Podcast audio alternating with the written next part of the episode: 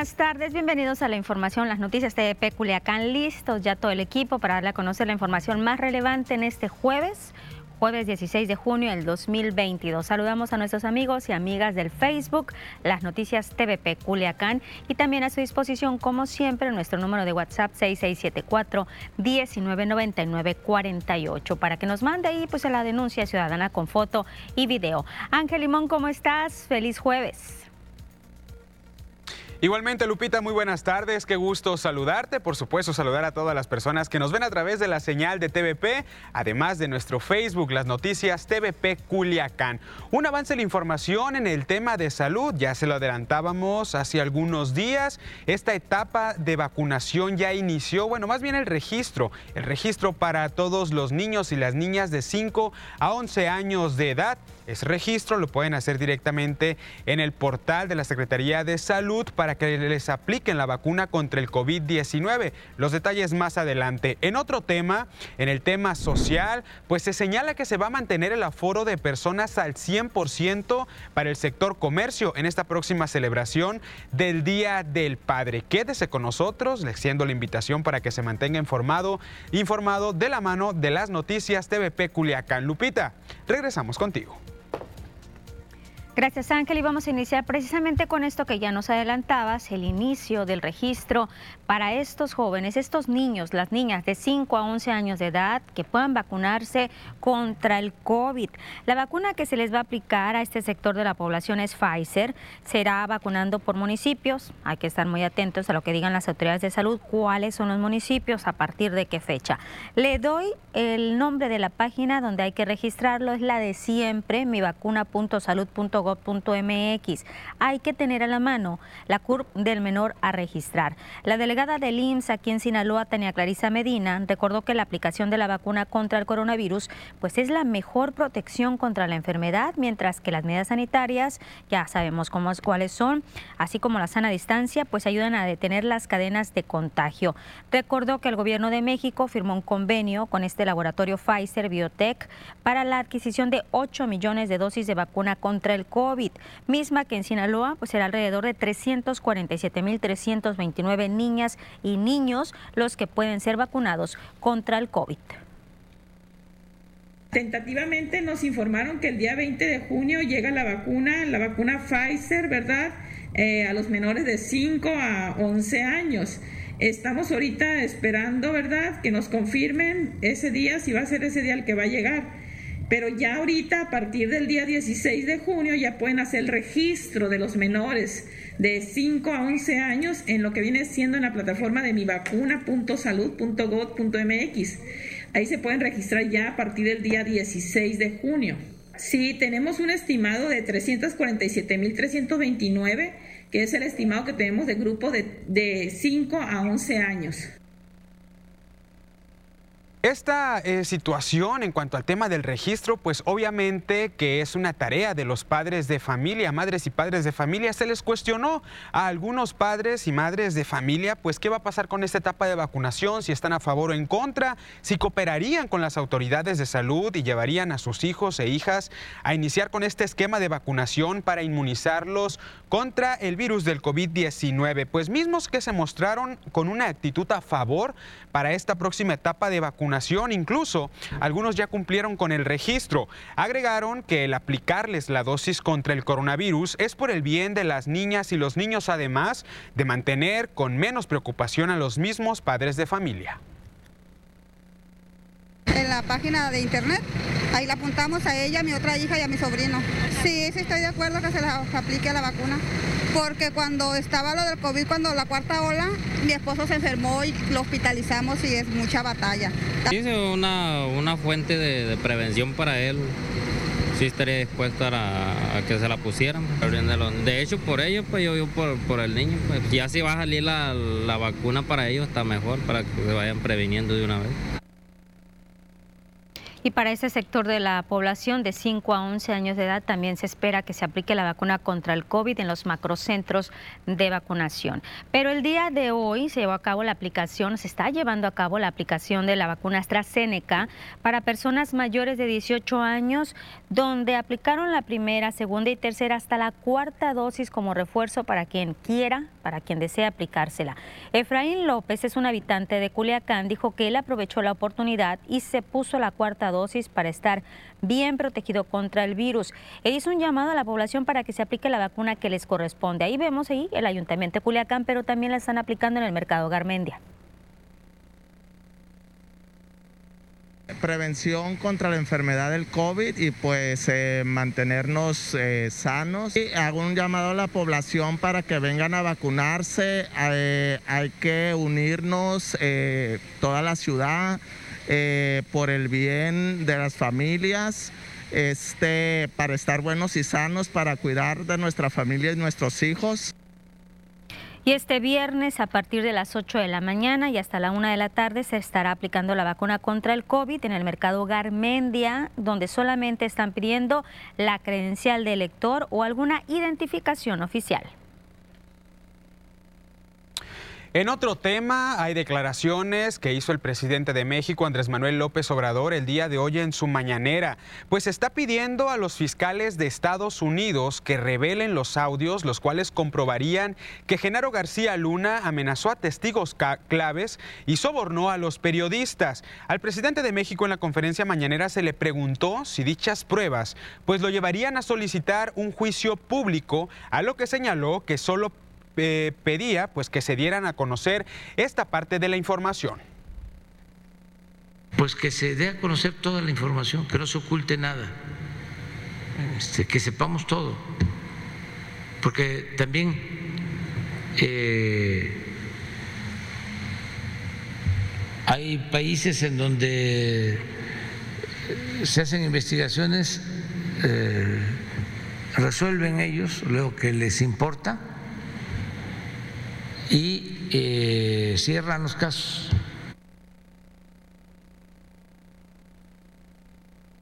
Y en esta conferencia en la mañanera estuvo presente el subsecretario de Seguridad Pública en México, Ricardo Mejía Verdeja, quien habló del caso Devani. Dijo que el próximo 30 de junio el cuerpo de esta joven será exhumado. Hay una solicitud judicial. El subsecretario de Seguridad señaló que esto se acordó tras una reunión donde estuvieron los papás de Devani, así como el grupo interinstitucional que lleva el caso. Mejía Verdeja comentó que con la exhumación de la joven se podrán homologar criterios de los dictámenes forenses ya practicados, ya que hay algunos algunos que no coinciden. Que este día eh, se acordó porque el perito forense internacional que tiene eh, el reconocimiento de todo este grupo y fundamentalmente de los padres de Devani está convaleciente de COVID y ya él ya ha estado estudiando el caso, él ya estuvo en México y entonces él va a regresar para la exhumación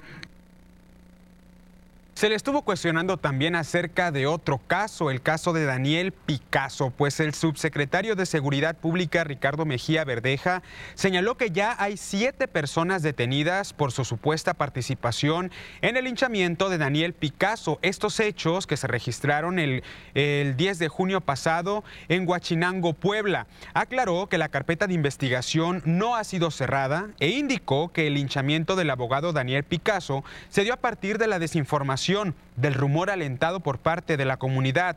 Se había comentado que al menos 30 personas fueron las que, las que sometieron a Daniel Picasso, pero después se dijo por parte del padre de la víctima que habían sido 13 los identificados como presuntos responsables. De hecho, cinco de las siete personas detenidas por su presunta participación en el linchamiento de Daniel Picasso, pues ya fueron vinculados a proceso por los delitos de homicidio calificado y daño en propiedad ajena. De cinco masculinos, autores presuntos de este evento criminal, los cuales fueron ya vinculados a proceso penal y también la detención de dos individuos también presuntamente involucrados en este evento. Se le estuvo cuestionando también una parte importante y muy dolida en México, el asesinato a periodistas. ¿Cómo van esas investigaciones? Pues en el reporte de cero impunidad, el subsecretario de Seguridad Pública, Ricardo Mejía Verdeja, dijo que en el caso de los homicidios de nueve periodistas hay entre detenidos y buscados con una orden de aprehensión 26 presuntos, 19, 19 eh, de los cuales pues ya están vinculados a un proceso penal. En esta actualización, la actualización que tiene que ver con los presuntos autores del homicidio de Yesenia y Sheila, que ya pasan a la columna de vinculados a proceso, la cual sube de 17 a 19. Dijo que con estos nueve casos hay detenidos o hay personas con órdenes de aprehensión. Quedan pendientes todavía algunas de ellas a ejecutar. Es el caso de Armando Linares en Zitácuaro, que ya están plenamente identificados los autores de este hecho criminal y hay orden de aprehensión y hay un grupo interdisciplinario en la búsqueda para poderlos detener. Es el caso también de Luis Enrique Ramírez Ramos en Culiacán, Sinaloa. Y en la conferencia en la mañanera, el presidente de México, Andrés Manuel López Obrador, dijo que Lorenzo Córdoba ya se va. Mencionó que el presidente del INE ya va a salir en el 2023. Expresó su admiración a los ciudadanos de Tamaulipas, ya que fue esa entidad donde hubo mayor participación el pasado 5 de junio. Refutó que se está buscando una reforma constitucional para que los consejeros sean gentes de inobjetable honestidad y que los elija el pueblo. Pero no quieren eso, dice, porque quieren tener a los mismos, ese prototipo de Lorenzo Córdoba y demás. Y en el caso de la reforma electoral,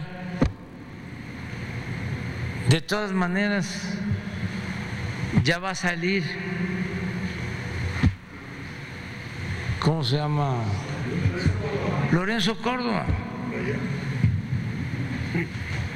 Y se puede elegir a uno mejor.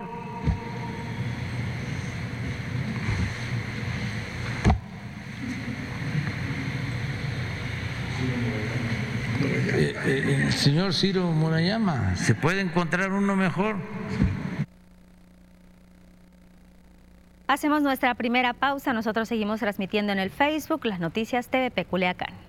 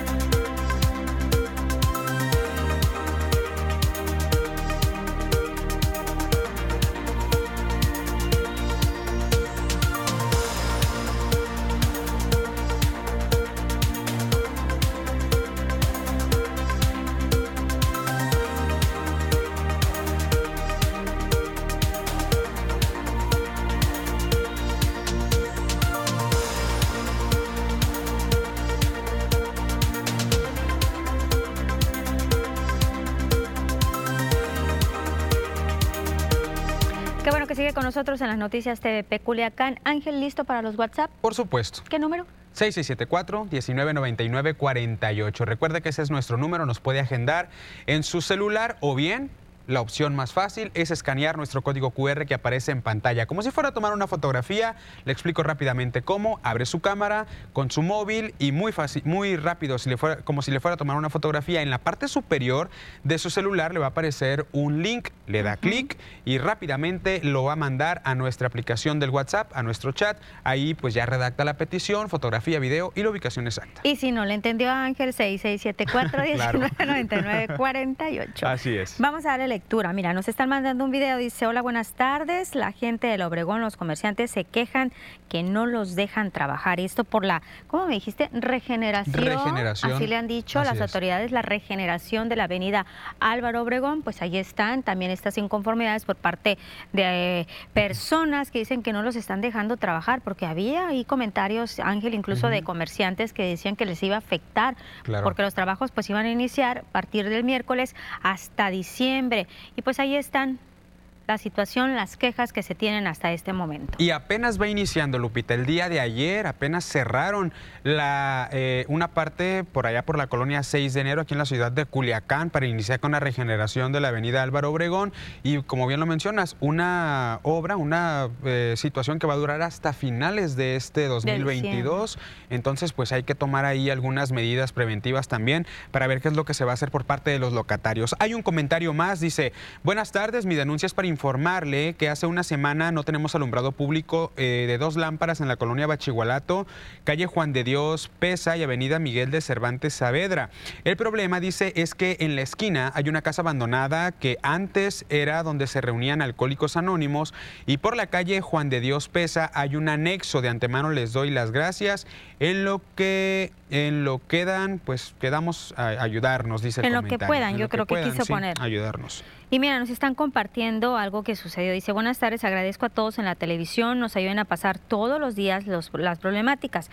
Ayer una amiga que trabaja en la fiscalía fuera en el estacionamiento de esta fiscalía fue agredida por unos asaltantes con arma blanca.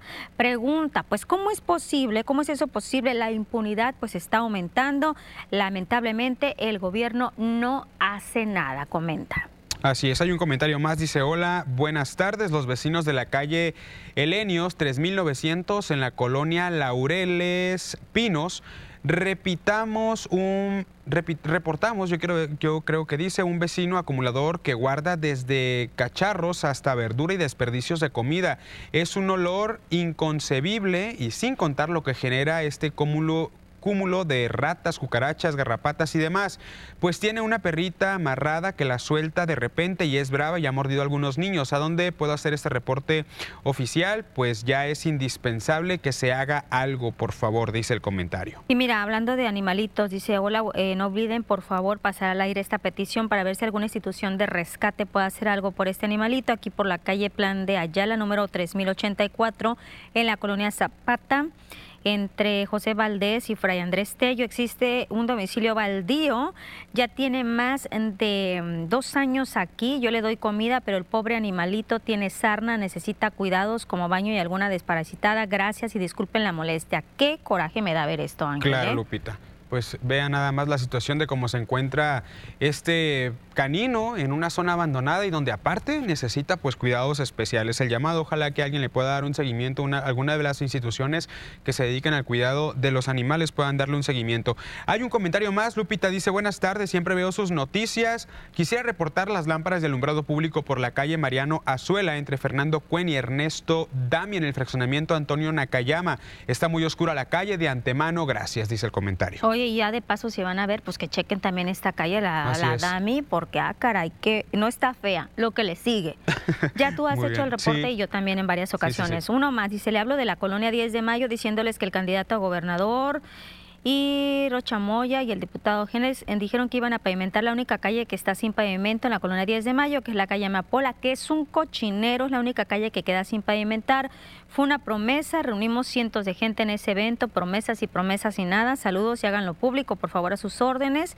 Y hasta, dice que tienen 40 años en esa colonia. Hay un comentario más, Lupita, donde nos están agradeciendo por una petición que el día de antier justamente estuve atendiendo, una falta, la falta de alumbrado público, se las comparto.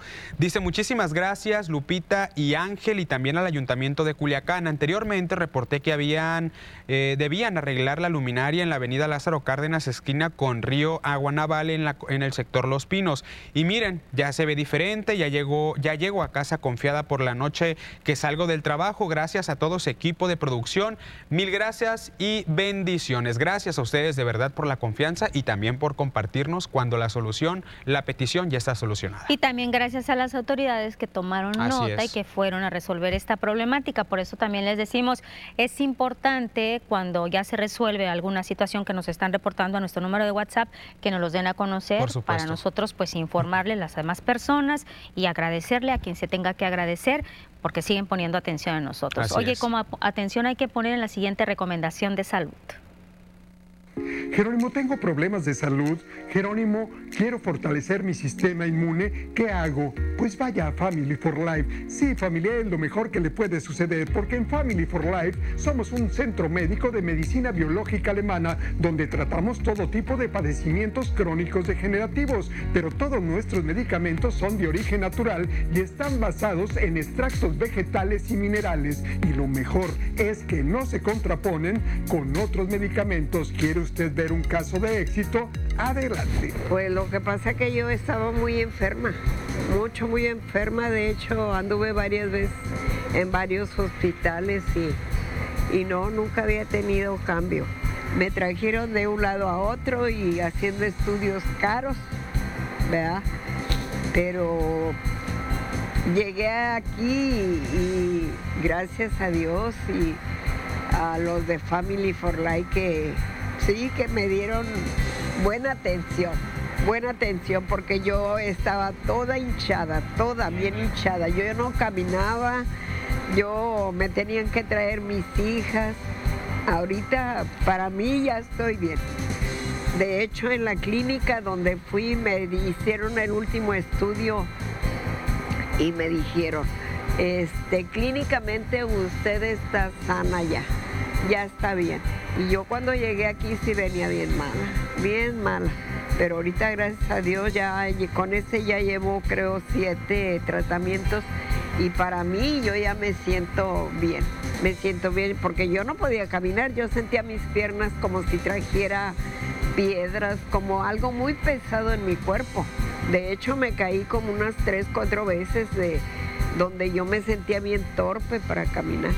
Sí, pues ya desesperada, ¿verdad? Ya, ya tenía rato en tratamiento y yo no veía ningún cambio, nada de cambio, porque yo probarle la comida no quería, me sentía muy mal, muy mal. Y ojalá y la gente este, piense primero en su salud, ¿verdad? porque a veces uno le da igual, dice, nada, pues ahí me quedo, pero ¿cuánto tiempo vas a estar en tratamiento para poder salir adelante? Sí, familia, realmente es maravilloso todo lo que Family for Life hace por nosotros y por nuestra salud.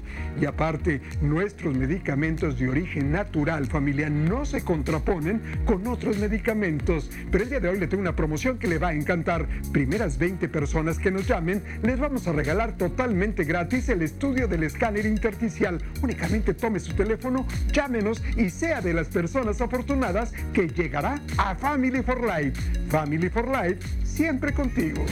Family for Life, medicina biológica alemana.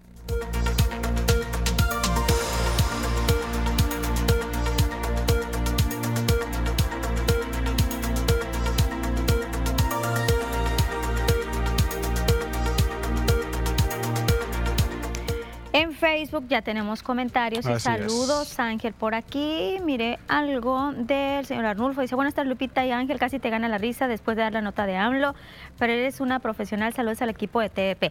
Yo pienso, ahorita estaba hablando con, con Ángel, yo creo que fue por lo de Lorenzo Córdoba, es que dimos varias notas de AMLO. Sí. Me da risa porque dice, ¿cómo se llama? ¿Cómo se llama? Como si no supiera. Bueno, pues ahí está el comentario es- también. es que el presidente le pone ese toque. Sí, también sí. ayer fue otro El nombre. saborcito. Sí, Para que también no fue se otro aburran en la nombre. ¿No te acuerdas de quién? De, de cómo se llama? ¿De cómo se llama? No, no recuerdo. No recuerdo, pero era alguien que todos los días ahí está. Está Silvia Cruz Carrillo también con nosotros. Muchas gracias. Dice saludos Lupita y Ángel. Que tengan buena tarde. Igualmente. Silvia, muchas gracias. Y María Niebla, una denuncia, dice, urge por favor la calle Brasiles de Bogambilias, que por favor pongan atención las autoridades municipales. No se aguante el polvo, por favor. Voltear a ver, dice, urge. Medina Cristina dice linda tarde, Lupita y Ángel. Saludos. Gracias, saludos a todas las personas que se suman con nosotros. Vamos a, a darle seguimiento a esta petición, eh, Lupita, denuncia. a la denuncia que está haciendo María Niebla. En anteriores ocasiones también ya ha hecho su reporte, lo vamos a agendar y vamos a, a visitar la, ¿No la te falta calle. ningún dato para dar? Yo creo que me va a faltar la entrecalle y el- algún número de casa en específico para dar, porque por el sector de Bugambilias, como hay algunas calles que son como andadores, sí es un poco difícil el acceso. Así que si nos detalla María eh, eh, las entrecalles para dar justamente hacia, hacia esta petición. Ok, pues ahí está. Entonces nosotros regresamos a las noticias.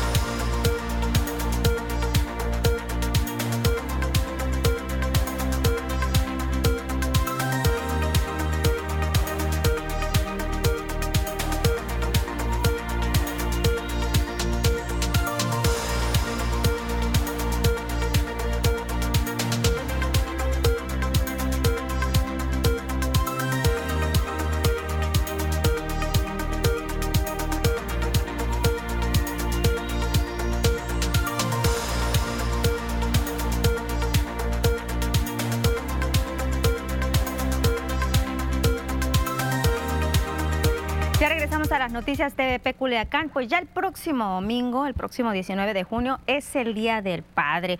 Pese a los pocos días que faltan, pues las calles, los locales se encuentran tranquilas, sin novedad.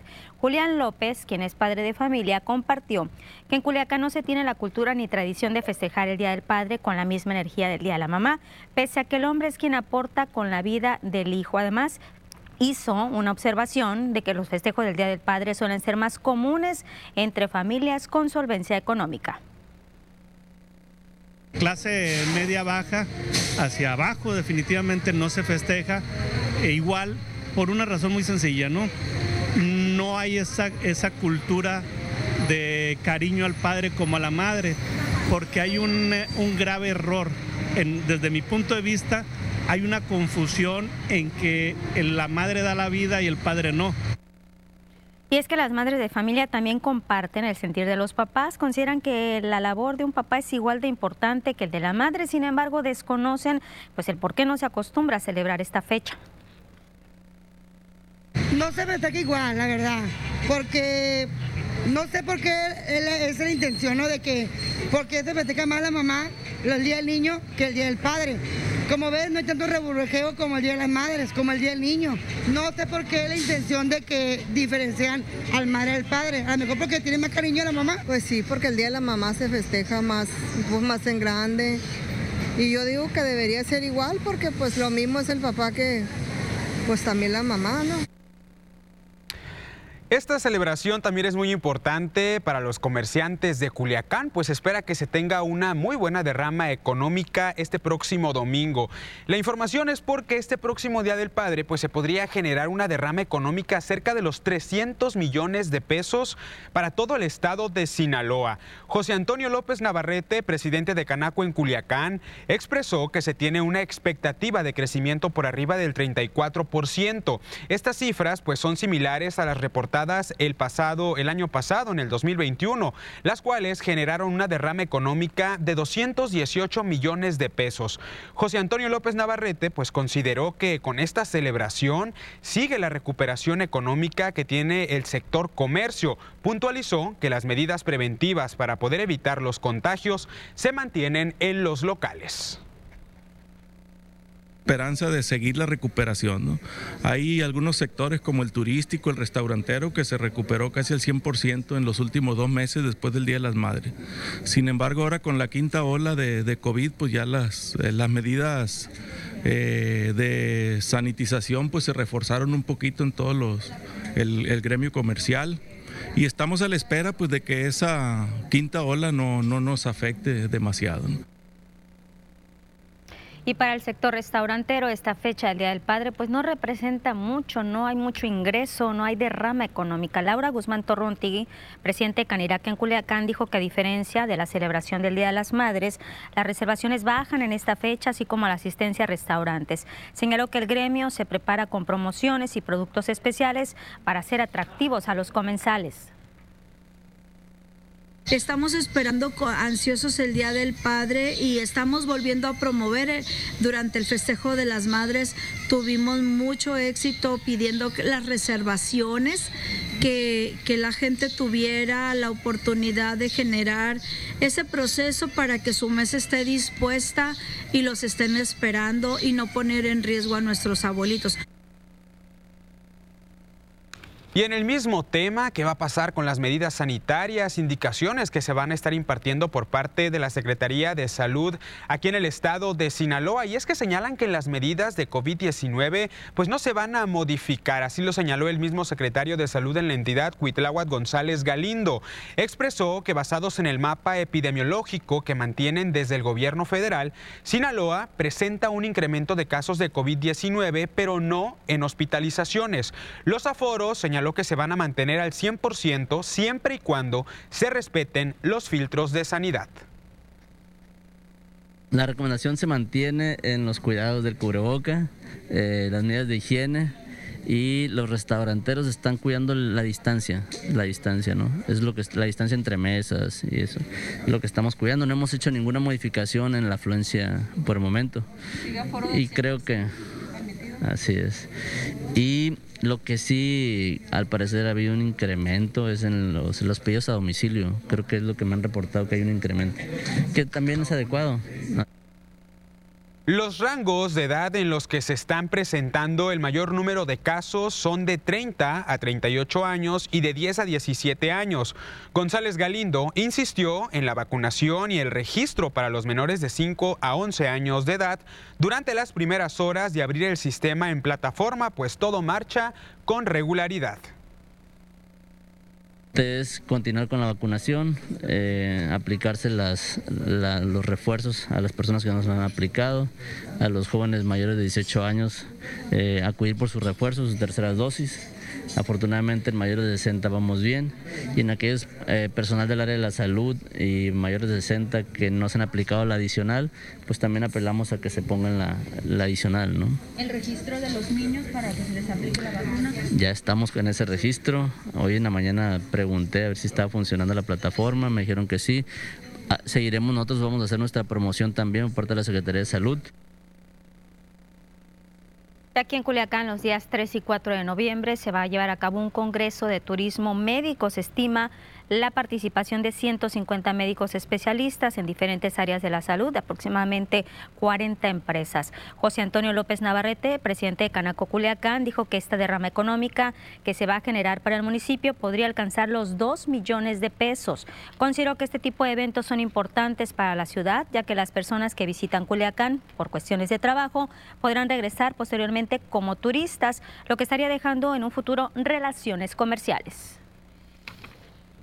Y por parte de la Secretaría de Salud aquí en el estado de Sinaloa, pues se llevó a cabo un curso que por parte de, a través de la Comisión Estatal para la Protección de Riesgos Sanitarios de Sinaloa a través de CUEPRIS, este curso para los responsables de los establecimientos con el tema Buenas prácticas de higiene y manufactura en rastros y mataderos. El titular de CUEPRIS en Sinaloa, Luis Alonso García Corrales, pues dijo que esta capacitación se otorga para preservar la salud y la integridad sanitaria de la población sinaloense. Quienes participaron en este curso son administradores pues, de estos establecimientos en las sindicaturas de El Dorado, eh, Costa Rica y Quilá. También hubo participantes de la ciudad de Culiacán, La Cruz de Lota y de Nabolato. Y vamos a cambiar de tema. Si usted realizó el examen Ceneval para ingresar a la UAS, pues ya hay fecha para entregar los resultados. La Comisión Institucional de Admisión de la UAS llevó a cabo una reunión de trabajo de manera virtual para dar seguimiento al proceso de admisión para el ciclo escolar 2022-2023, donde el rector Jesús Madueña informó que ya llegaron los resultados de Ceneval y reiteró que se va a cumplir con el compromiso de cobertura universal en los niveles medio superior y superior. Señaló que será un esfuerzo institucional para recibir al 100% de los aspirantes. Estos resultados se van a dar a conocer la próxima semana porque se están realizando el diagnóstico de la infraestructura física.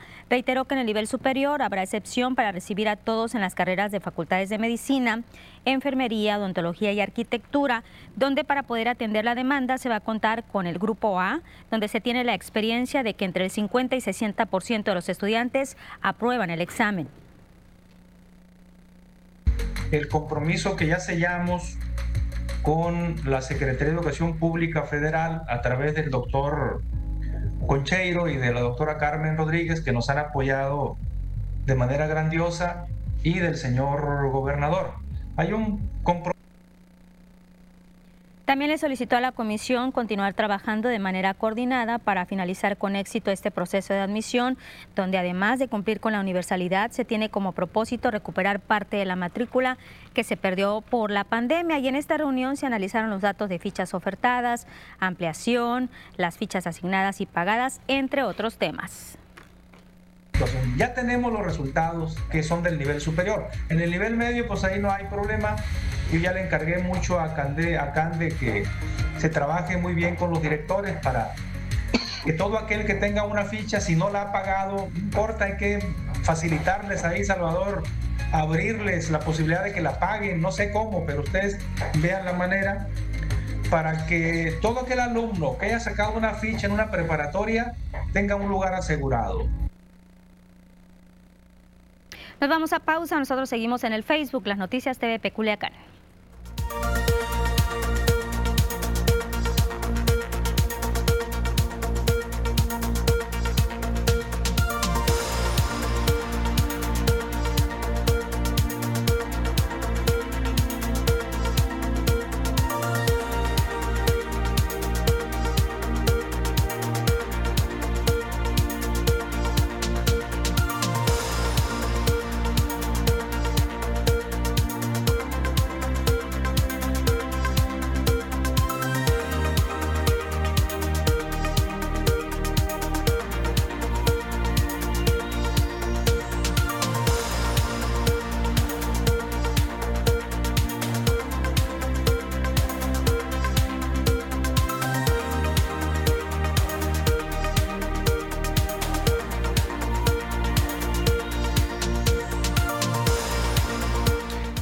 Con mucho gusto nuestros amigos a través del Facebook, las noticias TVP Culiacán. Gracias por estar con nosotros. Seguimos recibiendo sus comentarios, evidentemente, y también recordar pues a todas las personas que van a realizar sus compras por el Día del Padre este próximo domingo o que ya iniciaron a realizar estas compras, pues a seguir aplicando los protocolos sanitarios.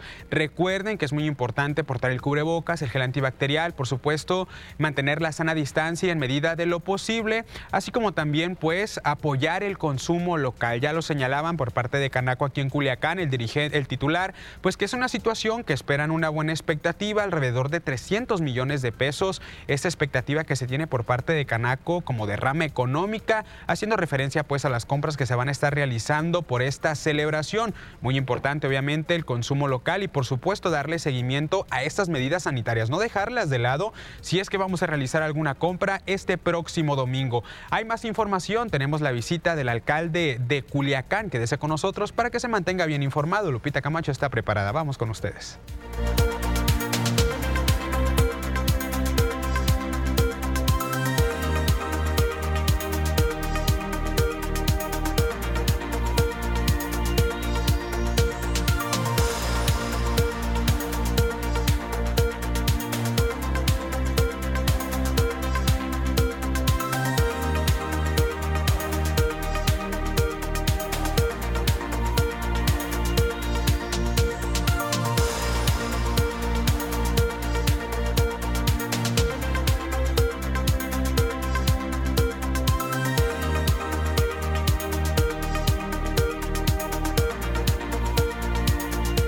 Ya estamos de regreso en las noticias de Culiacán y se encuentra con nosotros el alcalde de Culiacán, el arquitecto Juan de Dios Gámez Mendívil. Arquitecto, buenas tardes. Gracias por acompañarnos en las noticias. Muy buenas tardes, Lupita. Muchas gracias a ustedes. La primera vez que estoy en... La primera de muchas. Esperemos. Sí, esperemos. este, las veces que nos inviten, pues aquí vamos a estar con mucho gusto. Eh, arquitecto, pues ¿Cómo encuentra el ayuntamiento de Culiacán del viernes para acá? ¿Le cambió mucho su vida, ajetreo, conocer, reafirmar lo conocido también? ¿Cómo encuentra el ayuntamiento? Encontramos un, un, ayuntamiento que estaba ya en una situación que requería un, entrar en un proceso de, de armonía entre principalmente el, equipo del cabildo. Eh, era, necesario, era necesario eh, iniciar ya a construir, a que haya consensos, eh, valorar los equilibrios. Muy importante, hoy estuve reunido de manera personal con, pues, con las regidoras del PRI, con, con, el regidor del PANSADOL, eh, me reuní con los regidores del PAS, la síndico procuradora, con los regidores de, Morena y todos y todas coinciden y en lo particular eh, yo también que ya era necesario eh, que haya armonía, la ciudadanía lo necesita, Culiacán necesita que, que tengamos un nuevo comienzo. Ayer aprovechamos una sesión extraordinaria de Cabildo donde nombramos a se ratificó al nuevo secretario del ayuntamiento, el maestro Leobardo Gallardo, y allí mismo aprovechamos para poner dos puntos más en, la, en el orden del día para los dos desistimientos de las controversias que... Al Congreso. Del Congreso, entonces eh, se votaron por unanimidad, lo que es un claro mensaje eh, que todo el cabildo, todo el ayuntamiento, eh, estamos en la idea de iniciar de nuevo. Y habla de armonía, alcalde, porque también eh, horas después de que toma ya las riendas del Ayuntamiento de Culiacán, se logra este convenio con las viudas de los policías, también se aprueba lo, que tiene que ver con las tarifas, el descuento de agua, se ha reunido con los empresarios. Sí, eh, pues hay que tener muy claro cuál fue el motivo por el que nosotros estamos ahora ocupando esa vacante que quedó en el ayuntamiento, pues tiene su origen en, manifestaciones sociales, eh, el conflicto que, llevó a, que se procesara ahí en el Congreso del Estado un desafuero, pues es lo primero que debíamos de atender y hacerle justicia a, a las viudas, ¿no? a las, para solucionar y homologar sus pensiones. En ese sentido, pues fue lo primero que hicimos. Acto seguido, pues nos fuimos a atender al otro grupo también este, que, que conglomeraba ahí varias, varios reclamos, varias demandas. Eh, no solamente están los comerciantes, estaban los transportistas, estaba un grupo de policías eh, que reclaman su, su eh, una prima de, de despido, algo así es el término, y luego estaban el comité de la Huizaches también por un incremento que hubo ahí. Había manifestación y el reclamo de eliminar el, cobro de 20 pesos del Parque 87 y en consecuencia hemos venido eh, pues atendiendo y solucionando en medida de nuestras posibilidades eso. Eh, por ahí, al, abrir el paso en Hidalgo, este, hay algunas manifestaciones de los colectivos de movilidad sustentable, eh, donde pues el peatón es lo principal, decirles que nosotros eh, somos los principales que vamos a estar promoviendo esto, que la parte esta de la, de la Hidalgo que estaba entre Carrasco y Rubí Cerrada, pues que no era un proyecto integral de, movilidad sustentable, simplemente era el cierre de una calle, que ahora en conjunto lo vamos a trabajar de manera integral y lo vamos a hacer. Eh, dentro de las voces de los comerciantes, todo el mundo dice, estamos a favor de la modernidad del, centro. Incluso nos pidieron que iniciemos la cuarta etapa de, de trabajos de imagen urbana, pero que lo trajemos en conjunto. Ayer ya nos reunimos sin plan, un colectivo, el MAPACIN, Desarrollo Urbano y Gobierno del Estado, Movilidad, nosotros del Ayuntamiento. El sábado me reúno con otros grupos que nos quedaron por fuera. Es decir, eh, ahora vamos a nuevamente a escuchar otras voces y para trabajarlo en conjunto. Entonces, por ahí hemos iniciado. Si tienen algún comentario, alguna pregunta para el alcalde, aprovecharlo que está aquí con nosotros en el estudio, lo pueden hacer a través de nuestro número de WhatsApp 6674-199948. Ahí está apareciendo en pantalla para que le hagan llegar pues sus preguntas aquí al alcalde, al arquitecto Juan de Dios Gámez. Ahorita estaba hablando, arquitecto, de que ya pues hubo cambios en el secretario del ayuntamiento. ¿Cuántos cambios ha habido ya? ¿Algunas renuncias que han presentado? a otras que les ha pedido. ¿Cómo va la integración de su nuevo eh, gabinete y los que se quedan y los que se van? Sí, vamos con calma. Eh, el primer día, bueno, el lunes, primer día de esta semana, el anterior director de comunicación presentó renuncia. Eh, aún está vacante ese puesto. No queremos acelerarnos. Estamos tener muy, muy claro el diagnóstico, qué, perfil es el idóneo para que nos ayude a nosotros a comunicar lo que se está haciendo en el, en el municipio y que les ayude a ustedes los medios para que tengan esa información eh, de manera oportuna y que la ciudadanía también esté enterada e informada de lo que se está haciendo y cuando haya que aprovechar si pues, hay jornadas de algo, promociones de algo, pues también que, que, estén muy, muy al pendiente de esa información o que les llegue de mejor manera. Eh, el secretario de Bienestar, ya, ya platicamos, eh, va, a estar, eh, va a estar disponible o está vacante. Yo creo que más tarde tomamos ya la decisión quién va a estar ahí. protección Civil también, la Dirección de Protección Civil. Ahí de manera inmediata vamos a nombrar hoy por la tarde al nuevo director. Lo estamos, las últimas valoraciones, nada más revisando perfiles. Tenemos mucho trabajo que hacer ahí y se nos viene el, periodo ya de lluvias. Hay que estar eh, listos y preparados. El día de mañana ya iniciamos eh, agenda de trabajo en supervisión al desasolve, limpieza de los arroyos. Vamos a ir a revisar los refugios que están eh, destinados para cualquier contingencia derivada de, algún huracán, etcétera. Entonces, eh, pues de momento es lo que, es lo que lo que hemos hecho de cambios. Vamos paso a paso. Ayer, pues como decía, eh, el nuevo secretario del ayuntamiento ya está ratificado por Cabildo. Ahorita de momento es lo que, lo que se ha movido. Mire, arquitecto, ya nos están llegando unos comentarios, hay mucho que platicar y aprovecharlo. A nuestro número 6674-199948. Le voy a dar lectura y ahorita lo respondemos, ¿le parece? O lo responde. Dice, buenas tardes para el alcalde. ¿Regresará usted el descuento de Japaca, jubilados y pensionados? Dice, buenas tardes, televisor Lupita Camacho. Le puede preguntar al nuevo presidente municipal si va a haber pavimentos de calles de Culiacán. Nosotros somos de la mina Santa Cruz, eh, Santa Cruz de Alayá, en la Toledo Corro, colinda con la avenida 21 de marzo y avenida Patria. Muchas gracias gracias por su atención. Preguntarle al alcalde cuándo se va a resolver las demandas del Estasac, principalmente bonos de antigüedad.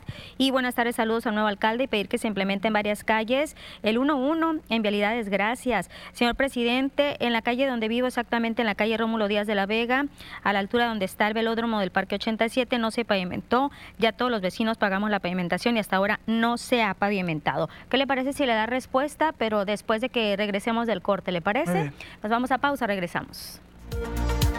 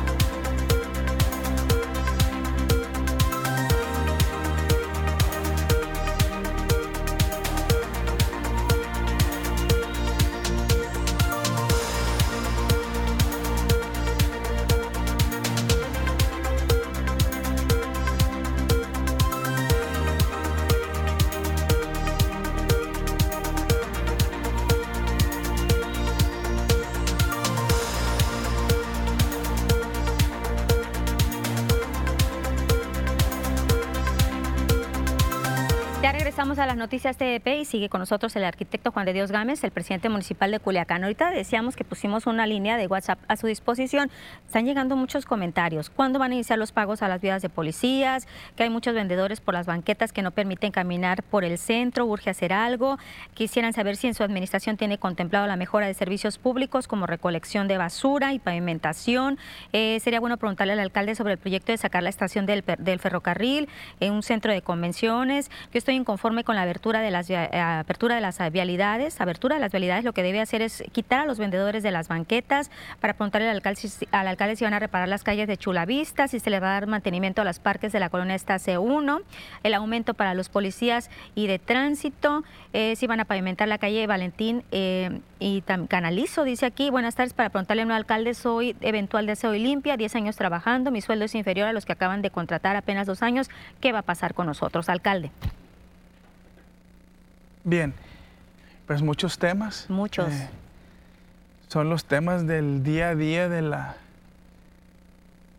del ayuntamiento. Hay que irlos atendiendo y escuchando a todos. Eh, con respecto a los proyectos de pavimentación de obra, eh, el día lunes acompañamos al gobernador Rubén Rocha al, al inicio de la remodelación de la Álvaro Obregón. Ahí nos pusimos ya de acuerdo en algunos temas. Vamos a estar muy coordinados con el Gobierno del Estado, con el secretario de Obras eh, José Luis Zavala. Ellos ya traen una estrategia de pavimentación. traen otras identificadas como prioritarias. Nosotros traíamos ya también en el ayuntamiento un trabajo de diagnóstico, hay presupuesto, vamos a, trabajar en conjunto, vamos a complementar, eh, le vamos a meter muy duro, vamos a, reforzar el programa que, ya trae el gobernador Rubén Rocha para pavimentación aquí en el estado. iniciaremos nada más eh, los proyectos, la parte administrativa. Cuando tengamos una relación de las obras, pues haremos el comunicado de este, es el inicio, para que lo traigan de manera puntual cuál sería la estrategia de pavimentación eh, para este año. Eh, ahí relacionado, pues viene también un trabajo de, de, bacheo, de reencarpetado en otras que así lo requieren, sobre todo ahorita, pues preparándonos para las lluvias. También es muy importante que, que estas eh, vialidades que requieren o necesitan de manera urgente, pues ya estén preparadas para, para estos momentos con el tema de las viudas de policías. Ya eh, el lunes les, les empezamos a pagar los, sus cheques de manera individual. Voy a confirmar en un rato más, pero eh, creo que ya se les entregó a, las 190 viudas que tenían pendiente su, pues, su recurso, su, Así es. Eh, sí, en cuanto el gobernador nos dio el cheque por los 20 millones, nosotros hicimos lo propio y lo, empezamos a, entregar de manera directa. Con el tema de los bonos del sindicato, ayer tuve una, larga plática con el secretario general del sindicato, con Julio Duarte. Eh, revisamos puntos, hay unos que les voy a, eh, me va a ser posible ayudarles de manera o, resolverlos de manera inmediata, y otros que necesitamos explorar las posibilidades, los mecanismos para irlo haciendo, pero ya lo tengo en registrado. El descuento de pensiones y jubilados, como les dije el día de ayer, eh, de manera unánime, todo el ayuntamiento aprobó el desistimiento a esta controversia. Eh, entonces van a, van a regresar los, los descuentos. para el servicio de agua potable alcantarillado. Ese tema pues ya eh, estaremos diciendo que está atendido, está resuelto. la ocupación de banquetas en el centro dentro de este plan integral que vamos a trabajar entre ciudadanía, colectivos especializados en, movilidad sustentable, los comerciantes, transportistas, es decir, todo, lo, todo el usuario y, beneficiario del centro y de espacios públicos, lo vamos a trabajar y ahí vamos a buscar el reordenamiento eh, de todo esto. Eh, los, pues vamos iniciando este, eh, este proceso, pero sí lo traemos muy identificado, ¿no? en la mejora de servicios públicos. También el día de ayer el director, platicamos con él. A partir del día de hoy se integra Alfonso Arce como nuevo director de servicios públicos. Eh, traemos ya identificado por dónde hay que trabajar. Vamos a hacer allí mucha planeación, mucha programación de tal manera que nos permite identificar donde aquellas zonas de Culiacán no haya servicio o, necesite reforzarlo, pues vamos a actuar en consecuencia inmediato, ver las posibilidades, porque sí hay manera de resolverlo. O sea, eh, lo importante es que iniciemos un proceso de, verificación dónde nos duele y qué hay que ir haciendo, y ya ese será nuestro trabajo de ir consiguiendo lo necesario, ¿no? el centro de convenciones, hoy lo, lo, platicamos con el, con, el, con un grupo ahí de, regidores que en un momento se habló de un centro de convenciones y que Culiacán, a diferencia de Mazatlán y de los mochis de Ahome, pues Culiacán no lo tiene y somos la capital, ¿no? Entonces, por ahí lo, marcamos como, como proyecto, a ver qué, qué, qué, hay que hacer.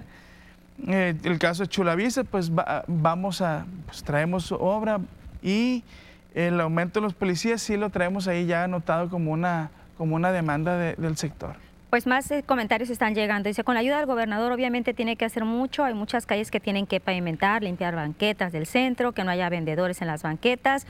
¿Por qué no regresa la movilidad del transporte urbano a los días de la pandemia? Me parece era una buena medida para desfogar, eh, desahogar el tráfico del primer cuadro. ¿Cuándo se va a entregar bases al personal de confianza con más de 15 años de labores? Se les ha prometido desde hace varios años y nada. Eh, me gustaría saber cuál es el proyecto que se tiene programado en el cauce del río Culiacán a espaldas del Congreso, del Estado puesto que es del Ayuntamiento de Culiacán quien le otorga el permiso a esa construcción. ¿Le parece, alcalde? Nos vamos a ir a pausa, pero les da respuesta a todas estas preguntas en nuestro Facebook de las noticias TVP Culiacán. Vamos a él.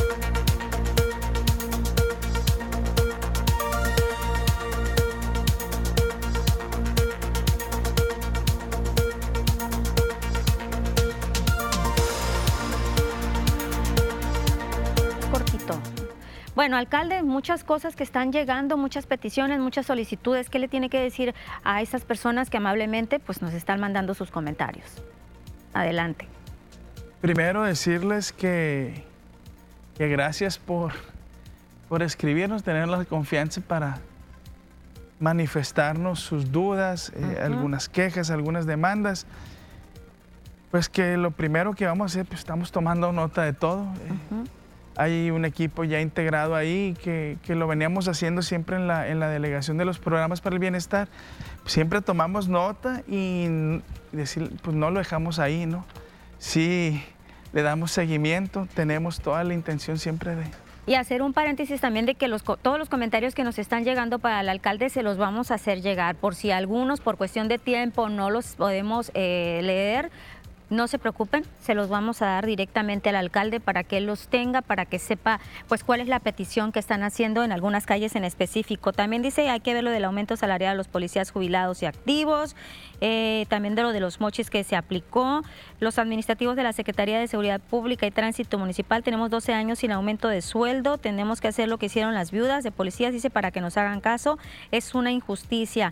Pues son muchas peticiones, hay mucho trabajo, hay mucho por hacer por Culiacán, ¿no? Y sus habitantes, alcalde. Así es, hay mucho, mucho trabajo, pero precisamente eso es lo que motiva estar en estos momentos al frente del ayuntamiento. Ese, ese, mismo trabajo pues debe ser lo que nos impulse todos los días a, seguir dándole, ¿no? Entonces, pues llevamos tres días. Eh, decirles que aquí tienen un amigo que va a estar siempre trabajando, intentando solucionar todos sus temas. Regresamos nosotros a las noticias.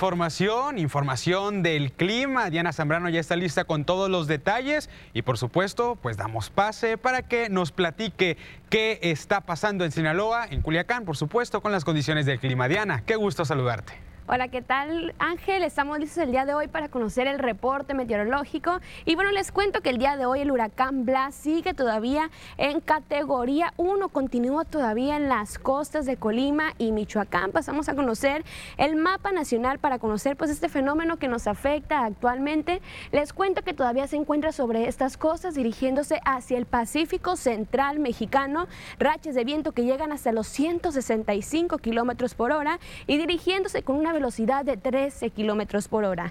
Les cuento que el día de hoy en Tijuana tenemos una temperatura que llega hasta los 25 grados. La Paz se mantiene con 33. Guadalajara y en Acapulco, al igual que en Ciudad de México, tenemos condición de cielo que se mantiene nublada. De esto debido a Blas. Y ya en el sector de Tuxtla todavía tenemos condición de cielo nublada con 30 grados. Pasamos a conocer qué tenemos para el día de hoy. Aquí en nuestro estado, en Sinaloa, y comenzamos en el sector de Culiacán. El día de hoy tenemos una temperatura que llega hasta los 35 grados con cielos despejados, la humedad que se mantiene al 36% y en la noche la temperatura que disminuye hasta llegar a los 24 grados para Culiacán. En Guamúchil, el día de hoy tenemos una temperatura que llega hasta los 36 grados. El cielo también se mantiene totalmente despejado, humedad del 34% y en la noche la temperatura que llega hasta los 24 grados para Guamúchil. En Guasave, el día de hoy también tenemos una temperatura que que se mantiene soleada con 34 grados y en la noche la temperatura que llega hasta los 24 grados centígrados para Guasave. Pasamos a conocer qué tenemos para los próximos días. Regresamos otra vez a la capital en Culiacán. El día de mañana, viernes, ojo, se prevé condición de cielo mayormente nublada, al igual que el día sábado. Las domingo, perdón, las máximas que van a variar entre los 35 y los 37 grados y las mínimas que se mantienen en 25 grados para Culiacán. En Guamúchil, el día de mañana también tenemos una condición de cielo que se prevé ya mayormente despejada, al igual que el día sábado. Domingo ya se comienza a nublar levemente. Las máximas que varían entre los 35 y los 36 grados centígrados para Guamuchil. Ahora pasamos al sector más al norte de Guasave. Mañana viernes tenemos un fin de semana que se mantiene mayormente, mayormente soleado. Las máximas que llegan hasta los 36 grados para el día de mañana y mínimas que varían entre los 24 y los 25 grados para Guasave. Hasta aquí el reporte meteorológico. Continuamos contigo, Ángel. Muchas, muchas gracias, Diana. Pues gracias por la información y por supuesto por ponernos al detalle. Hay más información también, un tema de salud que a todos nos compete. Debemos estar bien informados. Quédese con nosotros. Familia, dígame si no es cierto que hoy en día todo mundo estamos preocupados por el tema de la salud, pero también estamos ocupados y en muchas ocasiones no sabemos qué hacer para prevenir o para corregir un padecimiento que ya tenemos en nuestro cuerpo.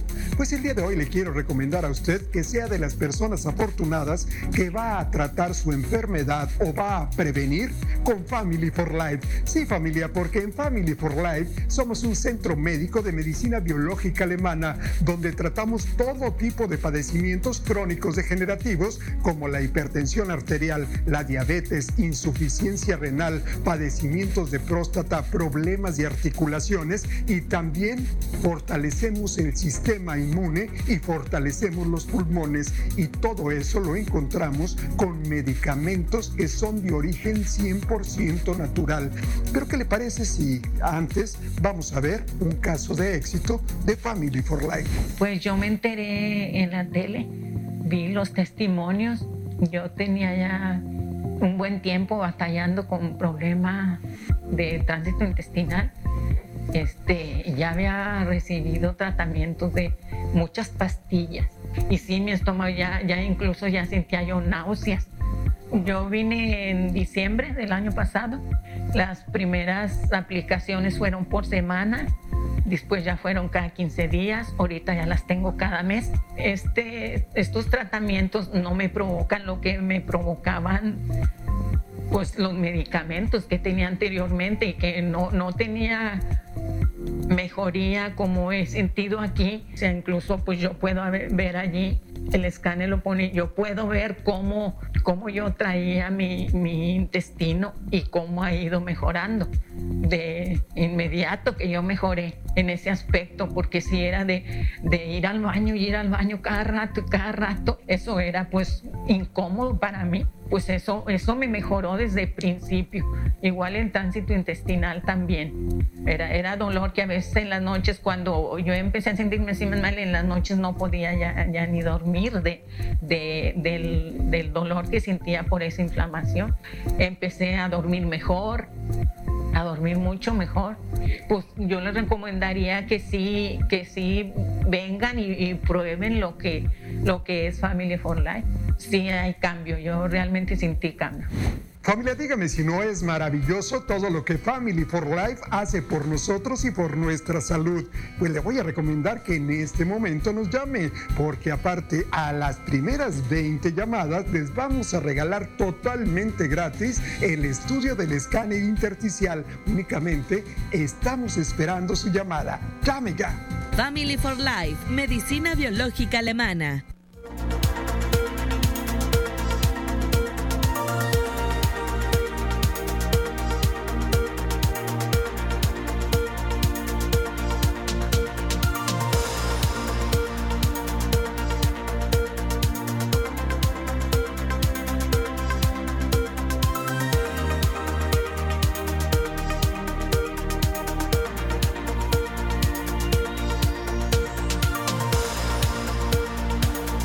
Nuestros amigos del Facebook, gracias a todas las personas que le mandaron mensajes al alcalde preguntándole, exponiéndole alguna situación en particular. Reitero que todos los mensajes que aquí se leyeron, a los que respondió e incluso los que todavía no alcanzó a responder el alcalde por cuestión de tiempo, todos se les van a canalizar. Hizo un compromiso él de atenderlos porque dijo, sí los estamos atendiendo, cada denuncia que está llegando la estamos atendiendo, la estamos analizando y estamos buscándole una solución. Entonces ahí está la promesa del alcalde, la promesa también de nuestra parte para hacerle llegar todos los mensajes a la persona, eh, al alcalde de Culiacán, el arquitecto Juan de Dios Gámez Mendíbil, por el compromiso que hizo de atender personalmente toda esta situación. Y pues vamos a ir poco a poco dándoles a conocer lo que se vaya haciendo por parte del Ayuntamiento de Culiacán ya dijo que si tienen contemplado el aspecto de pavimentación, están viendo cómo mejorar las condiciones de vialidad, no nada más en el primer cuadro de la ciudad, estos trabajos que se están haciendo por la avenida Álvaro Obregón hacia el norte, esto de los pagos a las eh, viudas de policías, este análisis que se está haciendo junto con el dirigente del Estasac para conocer cuál es la situación que tienen algunos trabajadores, porque ya miramos ahí que tengo tanto tiempo eh, trabajando y pues no tengo un salario digno, otros más de los policías que dicen hace cuatro años que no nos incrementan el sueldo, todo eso se lo vamos a hacer llegar para que le dé un seguimiento. Gracias de nueva cuenta por la confianza. Vienen los deportes, nos vamos con Ángel y Abisaid.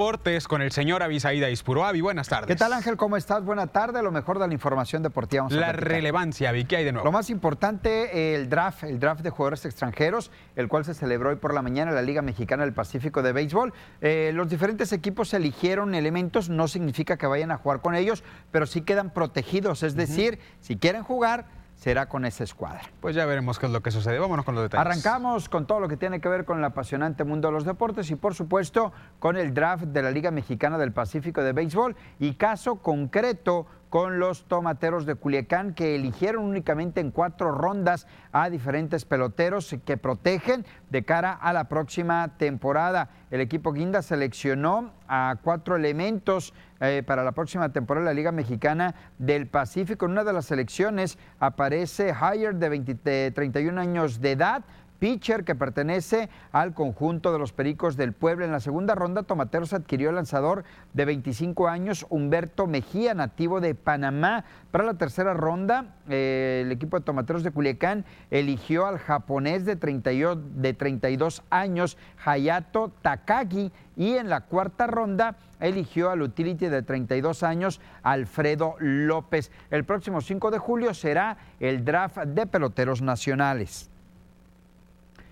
Así se llevó a cabo la elección de draft de la Liga Mexicana del Pacífico de Béisbol. Esta mañana los diferentes equipos eligieron a jugadores. Ya presentamos a los tomateros de Culiacán y el orden para el draft de nacionales va a ser encabezado por Venados de Mazatlán, Charros de Jalisco y Cañeros de los Mochis. Le comentaba, este draft será el próximo 5 de julio. El Mazatlán FC continuó con su pretemporada de cara a la próxima temporada de la Liga MX. Ayer derrotaron a Cimarrones de Sonora y el próximo sábado van a enfrentar a los Dorados de Sinaloa en el Estadio Kraken.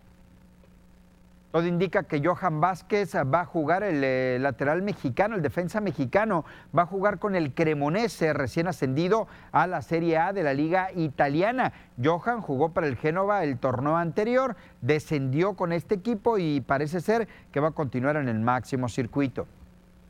Néstor Araujo estaría jugando con las Águilas del América. Diferentes fuentes informan que el defensa central mexicano, quien militó para el Celta de Vigo en el fútbol de España, estaría de regreso a nuestro país para jugar con el América. Parece que ya es un hecho que Néstor Araujo será americanista.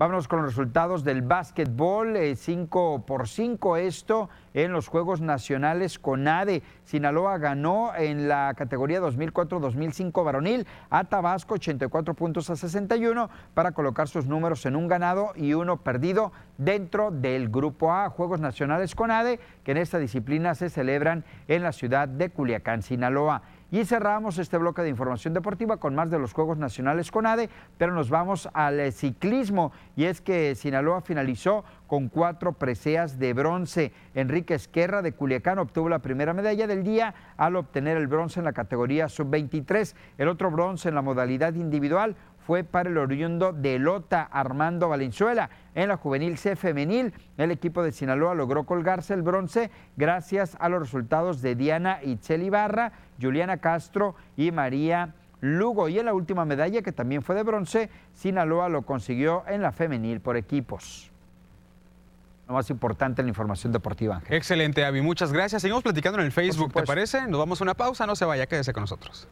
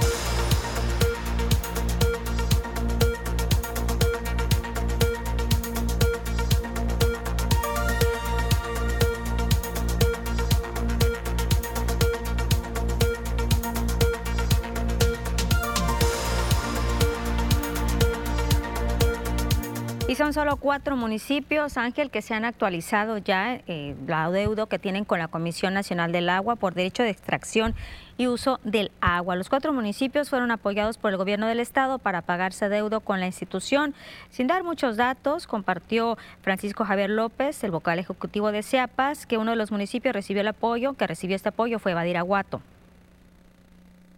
Y cada uno de los casos está revisando por el área de administración y finanzas.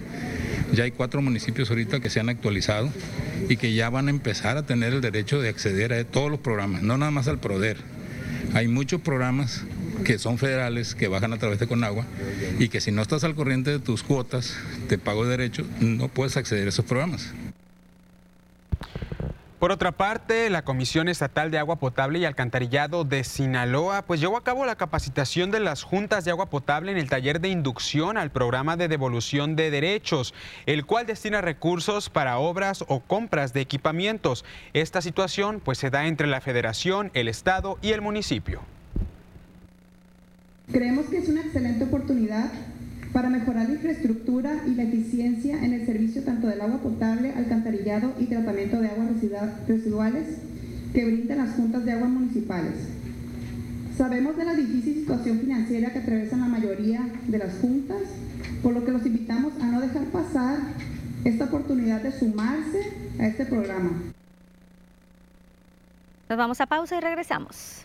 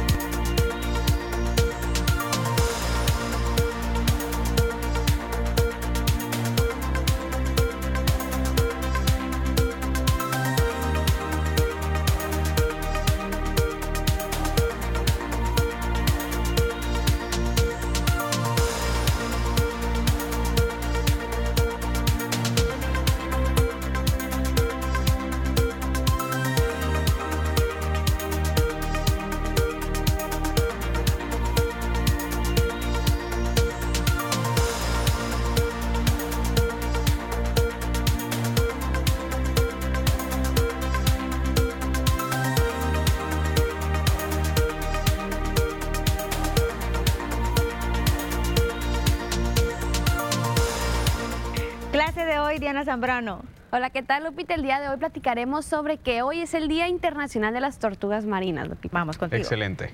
claro que sí, comenzamos el día de hoy con el dato curioso porque les cuento que hoy, 16 de junio, es el Día Internacional de la Tortuga Marina. Y bueno, muchos ya conocemos pues ese tipo de tortugas y bueno, les cuento que es uno de los animales también más amenazados en el planeta. Se dice que llevan en la Tierra desde la era de los dinosaurios, aproximadamente 200 millones de años atrás. Este día se creó para crear conciencia sobre su cuidado y el peligro que corren estas especies, ya que los seres humanos no hacemos cuidado ni conciencia sobre la sobrevivencia de esta especie, ya que pues las principales amenazas que tienen esos animales son la basura oceánica, los plásticos, la pesca con redes donde quedan atrapadas y el aumento del turismo en las playas donde llegan, por lo que se encuentran desapareciendo. Actualmente existen seis, siete perdón, especies de tortugas marinas, de las cuales seis se encuentran en peligro de extinción. Y como dato curioso, estas tortugas marinas pueden vivir entre 150 a 200 años. Así que a tomar conciencia sobre este cuidado y la amenaza que representamos para este, esta especie y claro, poner nuestro granito de arena cada vez que podamos, Lupita. Y bueno, aquí el dato curioso del día de hoy. ¿Qué te parece? Muy interesante, te agradecemos Diana. Oigan, hace ratito pues estuvo con nosotros el alcalde de Culiacán, Juan de Dios Gámez Mendibililla, hablaba de los cambios que ya se están dando en el, en el aspecto de los funcionarios. Estas renuncias voluntarias a la administración municipal pues se han seguido presentando después de que llega Juan de Dios Gámez a la alcaldía de Culiacán. En la sesión de Cabildo, tal como nos lo dijo él mismo, eh, se confirmó la renuncia del secretario del Ayuntamiento, Tony Herrera y Cairo, y llegó Leobardo Gallardo Beltrán. Se informó también que renunciaron el director de Servicios Públicos, Rodolfo Audelo, Marco Antonio Martínez de Alba, de Protección Civil, Jesús Adrián Cerda, del Departamento de Mercados, y Carlos Amudio, secretario de Bienestar. Por otra parte, el presidente de la Junta de Coordinación Política del Congreso del Estado, Feliciano Castro, pues manifestó que es aplaudible que el Ayuntamiento de Culiacán desista de las controversias constitucionales que en su momento el exalcalde Jesús Estrada Ferreiro pues interpuso ante la Suprema Corte de Justicia de la Nación en contra de las reformas aprobadas por el Congreso del Estado que modificaron diversas disposiciones en materia de ley de seguridad y también pues esta parte importante en cuanto al agua potable haciendo referencia pues a los descuentos en el servicio de agua potable a los jubilados, pensionados y personas adultas mayores. Sin embargo, el legislador también explicó que esto no cambia nada con respecto al proceso del juicio político. El ayuntamiento ha presentado o ha resuelto que va a presentar que se va a desistir. Pues será la corte la que rechace o acepte. Nada que ver la controversia que presentó el exalcalde con el proceso de juicio político. Les recuerdo que son causales consagradas en la constitución local. Entonces, por lo tanto, la materia que motiva la solicitud de los ciudadanos para el juicio político está vigente y vigente está el proceso de juicio político. El grupo parlamentario de Morena trabaja ya en la elaboración de una iniciativa de reforma a la ley de agua potable y alcantarillado y a la ley de seguridad pública, la cual se busca que participen todos los grupos parlamentarios, todos los integrantes. El diputado Ambrosio Chávez dijo que dentro de esta iniciativa está considerando el análisis de la situación de las que se encuentran las juntas de agua potable y su operación. Este asunto de la ley no solamente tiene que ver con pensionados, jubilados, sino que tiene que ver con el centro de las cosas que es fundamentalmente dar agua de calidad y suficiente eh, para, de consumo humano y además que operativamente funcionen y operen las juntas con superávit. Tienen para hacerlo, tienen para hacerlo. Sin embargo, a veces la cartera de morosidad es enorme en, muchas de las juntas y se ocupa que apliquen políticas, digamos, de recuperación importantes para poder que operen y funcionen. Entonces, este, el centro de la, de la reforma en el agua potable tiene que ver también con este problema fundamental. El otro es un corolario. Continuamos con más información y es que muy a pesar de que han surgido voces de cuadros importantes del PRI a nivel nacional que piden la renuncia de Alejandro Moreno, líder nacional del PRI, pues el comité estatal de este partido en Sinaloa que encabeza Cintia Valenzuela Langarica respaldó con su firma en un desplegado que hizo el partido el trabajo principalmente del dirigente del revolucionario institucional. Valenzuela Langarica aclaró que ese desplegado lo firmó a título personal, sin embargo, pues más allá de estar respaldando la continuidad o no de la dirigencia nacional, lo importante es que se respete la pluralidad de los priistas y que se logre el consenso.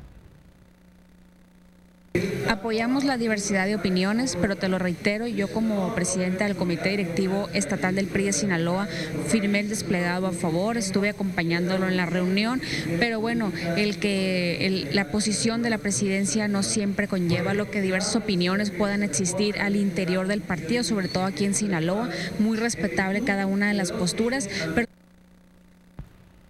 Con esta información nos despedimos, nos vemos el día de mañana, mañana ya por fin viernes. Por fin, una y media de la tarde, los esperamos.